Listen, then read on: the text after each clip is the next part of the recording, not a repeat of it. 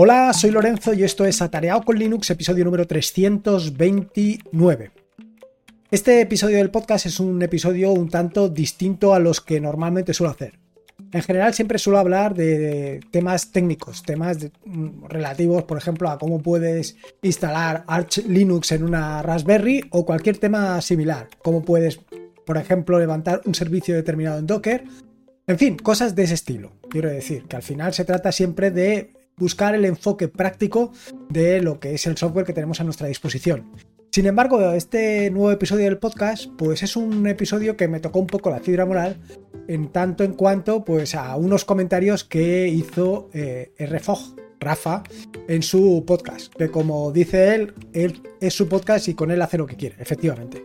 Si no conoces su podcast, es otro podcast de la red de podcast de sospechosos habituales que se llama Leña al Mono, que es de goma. Y en concreto, eh, entre los episodios 413 y 418, habla sobre su experiencia con eh, los distintos sistemas operativos por los que ha pasado. Pues en particular habla primero sobre Linux, posteriormente habla sobre Windows y para acabar con, con MacOS. Bueno, con MacOS, iOS, etcétera, etcétera. Eh, bueno, ahí él vierte sus, ¿cómo diría yo? Pues su un paso por cada uno de los sistemas operativos y la experiencia que ha sacado con él. Y bueno, la cuestión es que por las circunstancias el que queda fatal es Linux. Y mm, eh, esto quería hacer una matización, una matización importante.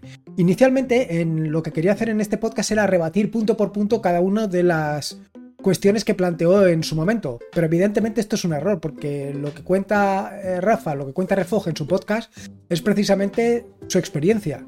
Y evidentemente, contra su experiencia no se puede hacer nada. Quiero decir, por mucho que quiera yo rebatir si Linux es mejor o es peor, da lo mismo. Al final es mejor o es peor para mí, o para las personas que yo conozco, o las personas con las que normalmente trato. Sin embargo, por la experiencia de él no puedo hacer nada, evidentemente. Esa experiencia es la que ha sufrido y para él, pues, eh, el uso de Linux, pues en lugar de ser una ventaja, es un inconveniente. Ciertamente esto es algo que siempre digo cuando hablo del tema de Linux. Yo lo que quiero no es convencerte de que utilices Linux, sino que conozcas Linux. En el sentido de que conozcas que ahí hay otro sistema operativo, otro sistema operativo que probablemente, o a lo mejor, a ti te puede resultar de ayuda. Y en este momento, en el momento en que tú conozcas ese sistema operativo, puedes darle una oportunidad. Y una vez dándole una oportunidad, a lo mejor te gusta o a lo mejor no. A lo mejor sirve para tus eh, intereses o no. A lo mejor es una pieza fundamental para, eh, como te digo yo, para tu flujo de trabajo o a lo mejor no. Todo depende de ti, básicamente. Quiero decir, todo depende de ti, de tus circunstancias, de cómo trabajas, de a qué te dedicas, de cómo pasas el tiempo libre, en fin, de todo este tipo de cosas. Y como te digo, hay circunstancias en las que Linux se puede acoplar perfectamente a tu forma de trabajo y otras en las que no. Dicho esto, eh, no solamente quería, mm, vaya, inicialmente como te digo, rebatir cada uno de los puntos que había comentado Rafa, sino convencerlo de que era lo mejor. Y como te digo, evidentemente, esta no es mi trabajo, esto no es lo que yo quiero hacer. Yo lo que quiero es difundir y divulgar. Quiero que cuanta más gente conozca Linux, mejor. ¿Y por qué? Te, te estarás preguntando, bueno, pues algo o la razón para ello es algo que he comentado en innumerables ocasiones. Y es que yo disfruto muchísimo con Linux. A mí Linux me da muchísimo que otros sistemas operativos no me dan. En este sentido, pues me pasa un poco justo lo contrario que le pasa a Rafa. Si Rafa con MacOS o con Windows eh, le da todo lo que necesita, a mí me sucede justo lo contrario. Bueno, con MacOS no puedo decir porque MacOS ni lo he probado, pero Windows es para mí realmente un suplicio cuando me tengo que enfrentar a Windows, eh, pues en muchas ocasiones al final termino desesperado, termino por tener que apagar el ordenador y reiniciarlo, porque a los dos o tres días aquello se ha convertido en una cataplasma, por llamarlo de alguna manera. Pero es mi experiencia. A lo mejor, bajo tu experiencia, Windows es fantástico, es maravilloso. Bueno, eh, la cosa está en que cuando yo utilizo Linux, las ventajas que le encuentro frente a otros sistemas operativos es que yo puedo adaptarlo, amoldarlo y acoplarlo exactamente a mi flujo de trabajo, a lo que yo necesito puedo modificar cada uno de los parámetros, cada uno de la configuración del escritorio para que funcione exactamente como yo quiero. Por ejemplo, una de las características que yo em, más aprecio del entorno de trabajo que tengo actualmente, que está compartido entre NoMesel y BSPWM es la ventaja de no tener que utilizar el ratón o de utilizar el ratón lo mínimo posible. Y bueno, pues esto es una característica que yo he adoptado y una de las cosas que a mí más me gustan. Dicho esto, sí que quería hacer algunas puntualizaciones sobre lo que comentó eh, tanto Rafa en su podcast como los comentarios que dejó posteriormente Nipegun también en el, en el podcast de Rafa. Y vuelvo a ceñirme a los episodios del 413 al 418. En esos, básicamente, eh, las razones que da Rafa para, mm, bueno, que haya tenido tan mala experiencia con Linux, básicamente son dos. La primera es, pues, eh, como diría yo, la gran diversidad de, o el, exagerado ecosistema de distribuciones, de sabores, de, vaya, de todo que hay. Y por el otro lado, el tema de los talibanes, el tema de los nichos, algo que recientemente comentó también, por otro lado, en un podcast José Jiménez. En el podcast suyo de, Tomando un café hizo exactamente un comentario muy similar a este sobre el tema de, pues exactamente los nichos. Respecto al tema de la experiencia de uso, bueno, yo ahí, eh, por supuesto, tengo que discrepar, porque como digo, mi experiencia es justo la contraria de la de él. Eh, pero probablemente esto venga a ser porque eh, yo estoy acostumbrado a utilizar Ubuntu y esta es una de las razones para que tengas ahí NeoFetch permanente si estás viendo el vídeo en YouTube. si no estás viendo el vídeo en YouTube, evidentemente no lo vas a ver. Yo siempre he utilizado Ubuntu y al final lo conozco. Uno de los problemas que comenta Rafa es el problema de que cuando fue a instalar eh, KDE Neon, que era a la que se refiere, eh, tenía Wi-Fi y sin embargo, una vez instalado no tenía Wi-Fi. Esto es un problema que me he encontrado en numerables ocasiones con el tema de Ubuntu. Sin embargo, la cuestión es que lo tengo tan asumido, incluso he escrito un artículo en atarea.es referente a esto, que simplemente no me preocupa lo instalo y punto pelota. Quiero decir, instalo el wifi que me hace falta y no. Y no, no tengo más problemas que ese. Y ahora me vendrá Rafa a decirme, bueno, pero es que la tía María, ya, pero es que la tía María ni instala Windows, ni instala Linux, ni instala MacOS. La tía María o la señora María, como la quieras llamar, no instala nada de esos. Tú se lo das instalado. Es, es, es más, actualmente existen determinadas empresas como puede ser Slimbook que te venden perfectamente el ordenador igual que te lo vende eh, cualquier otra empresa con Windows, pues eh, Slimbook te lo vende ya con Linux, con lo cual de eso no te tienes que preocupar. Y ahora me dirás, bueno, ya, pero es que cuando venga una actualización, ya, pero es que cuando venga una actualización, si estás utilizando, por ejemplo, Ubuntu LTS, pues no te va a pasar eso. No te va a pasar eso porque esas actualizaciones están muy contenidas. ¿Y cuánto dura la, eh, el long term support de, de Ubuntu? Pues dura cinco años. Con lo cual, durante cinco años, esa santa mujer, esa santa mujer a la que la tienes ya castigada con em, lo poco que sabe hacer, pues no va a tener ningún problema. Pero ya te digo, o como tú muy bien dices, em, como me refiero a Rafa, em, al final es la experiencia de cada uno. La experiencia de cada uno es lo que pues le lleva a que para él sea un sistema operativo más productivo o menos productivo o incluso inusable. Pero esto al final, como digo, es cada uno. Lo que sí que mm, soy tajante en ello es que el rollo este de que la señora María no puede utilizar, por ejemplo, Ubuntu, pues no es ni mucho menos cierto.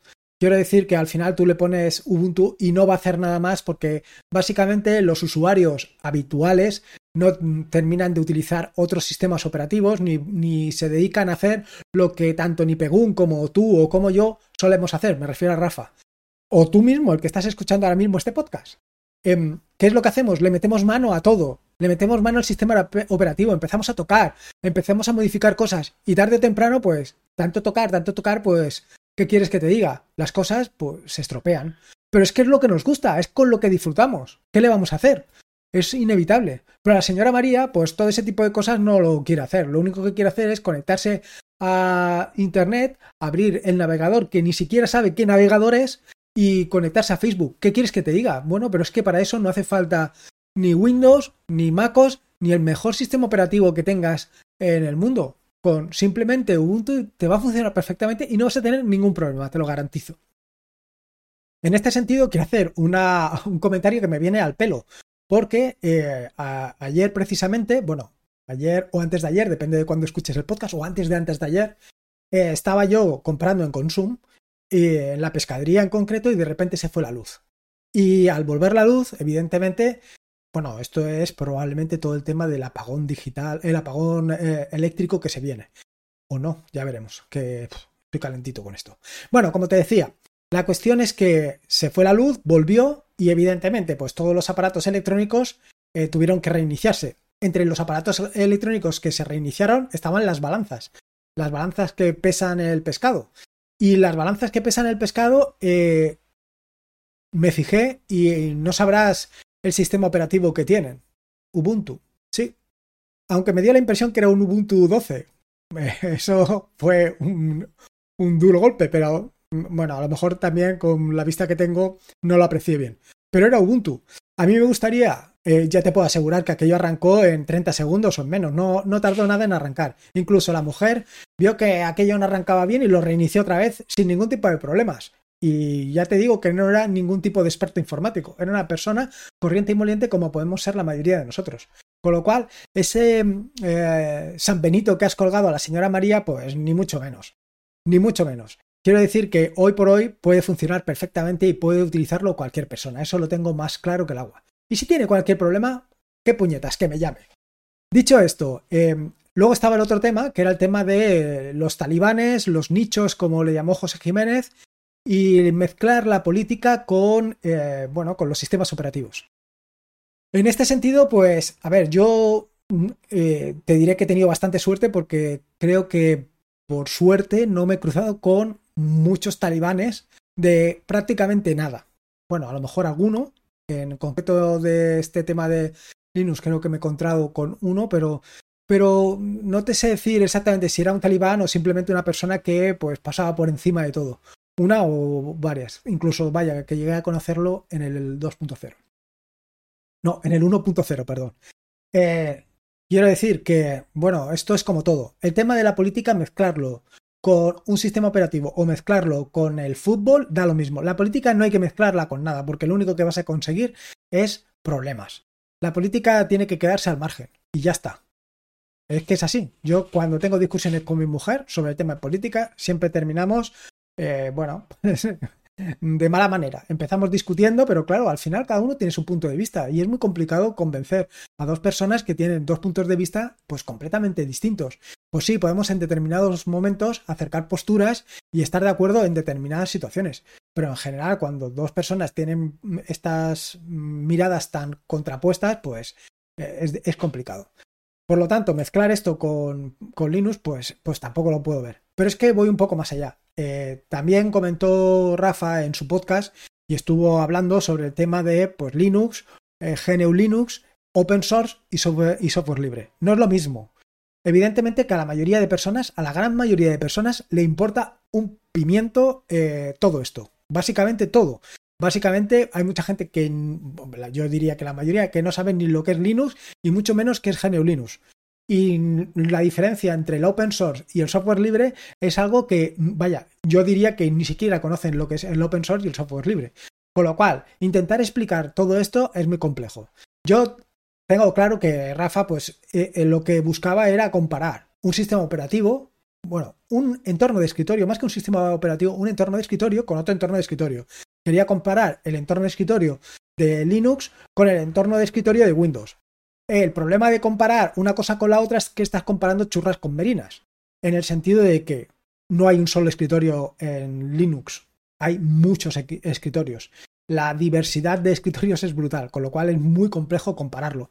Puedes comparar algunos donde prácticamente no tienes ninguna opción de configuración, como puede ser Nome, que las opciones de configuración son más reducidas, tienes que ir a base de extensiones, o puedes compararlo con otros eh, entornos de escritorio como puede ser KDE que te abruma la cantidad de opciones que tienes para configurarlo. Con lo cual, comparar esto con lo otro, pues es complejo. En compararlo en, el, en tu uso, bueno, pues también es muy complejo. Y es muy complejo porque, como digo, cada uno tiene o está sometido a unas experiencias distintas.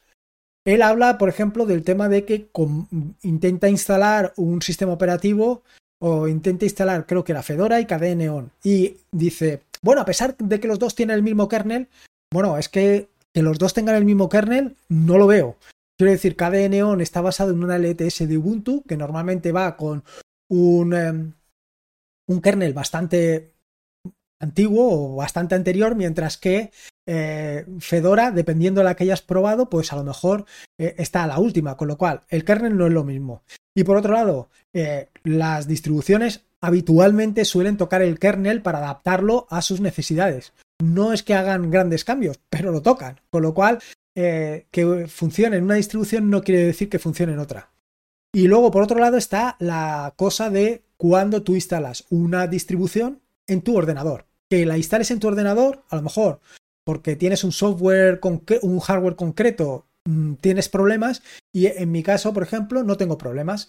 Yo compré un Dell que venía con Ubuntu y evidentemente con Ubuntu funciona perfectamente. Y si compras un ordenador de la marca de Slimbook, pues tampoco vas a tener problemas porque ellos se van a encargar de, pues, testearlo y instalar el hardware más adecuado.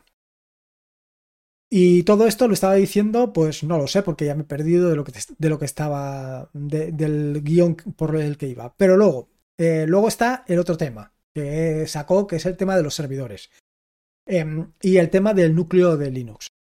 el núcleo de Linux, pese a lo que pueda parecer, o a lo que puedas creer, a lo que pueda creer Rafa, el núcleo de Linux es un núcleo muy estable y que viene de, em, vaya, de un trabajo en el que no solamente hay cuatro pringados que dice él, no, ni mucho menos.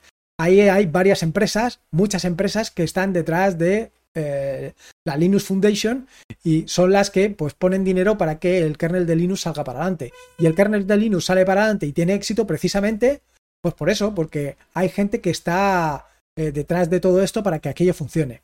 ¿Por qué todos los servidores se montan con Linux? Pues todos los servidores se montan con Linux porque es muy, muy estable. Muy estable. Puedes decirme que es gratis. Bueno, es gratis, gratis no hay nada. Gratis es que tienen eh, trabajadores, pues por ejemplo Red Hat tiene trabajadores que están destinados única y exclusivamente al kernel de Linux, igual que Microsoft, igual que otras muchas empresas que tienen personas dedicadas única y exclusivamente a esto. Con lo cual, gratis, bueno, todo es relativo a lo que es gratis. Por otro lado, está todo el tema del soporte. Sin lugar a dudas, y esto lo tengo clarísimo, la gran revolución de estos últimos años ha sido Internet. Y eso no me lo puede negar nadie. Que eh, todo haya avanzado tan rápido como ha avanzado, que actualmente tengas al alcance de tus manos eh, todo lo que tienes de información, libros, música, todo esto que tienes, ni te lo ha traído MacOS, ni te lo ha traído el iPhone, ni te lo ha traído nada de eso. Es más, todo eso está ahí gracias a Internet. Y como decía el chiste este, eh, ¿de qué están hechas las nubes? que le preguntaba el hijo al padre. Y el padre le decía, de servidores Linux. Efectivamente, de servidores Linux. Y está montado de servidores Linux porque sin lugar a dudas es la mejor opción. Tú me vas a decir, no, porque es gratis, otra vez. Y te voy a decir, sí, puede ser gratis. Pero tú piensas que una empresa como puede ser Google o como puede ser Mac, MacOS o como puede ser Facebook o como puede ser Amazon van a dejar su negocio de miles de millones a algo arbitrario, algo sobre lo que no tienen el control? ¿Verdad que no? ¿Tú lo harías? No. Pues ellos tampoco. Ellos probablemente tengan una versión modificada del kernel adaptada exactamente a sus servidores, como puede ser que es lo que haga Amazon o lo que haga Google, pero es así. Es que es así. En fin, que tampoco trato de convencerte, simplemente trato de poner las cosas encima de la mesa. Y luego lo último que me quedaba, y es precisamente lo que ha puesto el título al podcast de hoy, es el tema de la catedral y el bazar. Y aquí es donde me tocó la fibra moral, porque, a ver, yo conocía la catedral y el bazar, conocía el libro, pero conocía el libro en el sentido de que, bueno, sabía que había un libro que se llamaba o se titulaba La catedral y el bazar al oírte hablar sobre la Catedral y el Bazar y al oír comentar a Alberto, creo que se llama, sobre la Catedral del Bazar, yo dije, uff, esto que están contando aquí no me suena de absolutamente nada. Yo creo que esto aquí se les ha ido un poquito... Eh, se han emocionado demasiado, han salido corriendo como si les persiguiera el diablo. Y efectivamente, no tiene nada que ver el chorizo con la velocidad. Al final, pues me habéis hecho comprar el libro en castellano, después de comprar el en castellano y leerme aproximadamente la mitad y ver que la traducción era una puñetera castaña, por decirlo em, de alguna manera. En el momento en que encontré en ese libro eh, que hablaba de software libre, ya me, me pareció muy extraño. Y efectivamente, compré la edición en inglés y no tiene nada que ver. No hablan en ningún caso de software libre, lo que hablan es de open source. Hablan de código abierto. Es muy distinto, que ahí hay una fina línea, pero hay que tenerla en cuenta en estas circunstancias. Bueno, por resumir un poco, la Catedral y el Bazar habla de la experiencia de un desarrollador, de un desarrollador que estuvo aportando a herramientas de GNU, y eh, en un momento determinado decide migrar una aplicación que mm, creo que se llama PopMail o Mail, algo así, a una nueva aplicación que se llama FetchMail. Pero para hacer esa migración decide utilizar el modelo de Linux Torvald. Es decir, estaba utilizando un modelo de desarrollo del tipo GNU, donde solamente unas pocas personas trabajan en ella, donde están esas pocas personas centradas en sacar adelante un trabajo, una aplicación, un desarrollo, y a eso le llama la catedral, a pasarse a desarrollar en el modo de Linux Torvald, donde tienen en cuenta otras muchas cosas, como puede ser eh, que se hace de forma distribuida, en el que se sacan versiones cada poco tiempo, en el que, vaya, si nos retrotraemos un poco hacia el pasado, te das cuenta de que esto viene a ser algo así como la cimentación de lo que actualmente podría ser Agile. Quiero decir que pasamos de una, un desarrollo monolítico, bueno, monolítico no es exactamente la palabra que estoy buscando, pero sí un, desarrollo antiguo a un desarrollo moderno como es el, desarrollo de Linux Torvald, que es el Bazar. O sea, que no tiene nada que ver eh, eh, una cosa con la otra. No están hablando en ningún caso de que Windows es la catedral, ni mucho menos. Eh, además, estoy convencido que actualmente tanto Windows como MacOS están trabajando y desarrollan exactamente igual que comenzó o que empezó a desarrollar Linux Torvald con el kernel de Linux, haciendo una distribución, o sea, un desarrollo distribuido donde intervienen muchas personas, donde se sacan versiones cada poco tiempo, en fin, lo que es el modelo Agile. Eh, yo os recomiendo que mm, si tenéis curiosidad le peguéis un vistazo al libro. El libro, eh, a ver, eh, no es que sea un ensayo perfecto, pero es curioso de leer en tanto en cuanto estás hablando de los primeros pasos desde sobre el año 95 del desarrollo, pasando de un modelo como era GNU a esto. Habla sobre unos, creo que eran 19 principios o 19 comentarios sobre, vaya, sobre el distinto, lo distinto que es el modelo del, de la catedral, es decir, de un grupo de personas única y exclusivamente dedicados al desarrollo de una aplicación, con eh, versiones cada cierto tiempo, versiones más largas, en fin, un poco lo que estaba contando, a el modelo del bazar. Y por eso me ha llamado la atención, no tiene nada que ver Windows. Probablemente yo, y además estoy convencido de ello, y es por lo que a mí tanto me gusta el open source, es el modelo eh, que más sentido tiene hoy en día. Y más sentido tiene hoy en día teniendo en cuenta la forma en la que se desarrollan las aplicaciones. Donde hay una parte que es libre, una parte que es. libre no es la palabra, una parte que, que es. Eh, está a disposición de todo el mundo y donde todo el mundo colabora. Esto podría ser también perfectamente una cuestión como em, WordPress, donde tienes una parte que está abierta todo el mundo colabora en ella para conseguir un resultado mejor. Y es así, WordPress cada vez es mejor, aunque como bien dice Rafa, hay un... ¿Cómo le llaman? Eh, esto no lo dice Rafa. Rafa sí que habla de, un dictador. Eh, ah, sí, eh, le llaman a Linus Torvald el dictador benevolente. Pues en WordPress más o menos pasa exactamente lo mismo. Pues hay un dictador que es Matt Mullenberg, o bueno, ahora no me sale el apellido, creo que era así. Igual lo tienes el Linux Torvald, que también va marcando las directrices hacia dónde tiene que dirigirse el kernel de Linux. Y luego tienes otra parte, otra parte que es de dónde se saca la pasta, de dónde se saca el dinero, que es la parte pues de los complementos, de los plugins o de lo que tú quieras llamar. En este caso, pues el kernel de Linux lo que no em, tiene es la parte donde cada empresa pone gente para desarrollar el kernel. Y ahí es donde tiene realmente el sentido es donde tiene realmente sentido. ¿Y por qué ponen gente? Ostras, porque es un negocio cojonudo, hablando mal y pronto. Es un negocio brutal. O sea, pensar única y exclusivamente en la cantidad de servicios que actualmente tenemos gracias a Linux.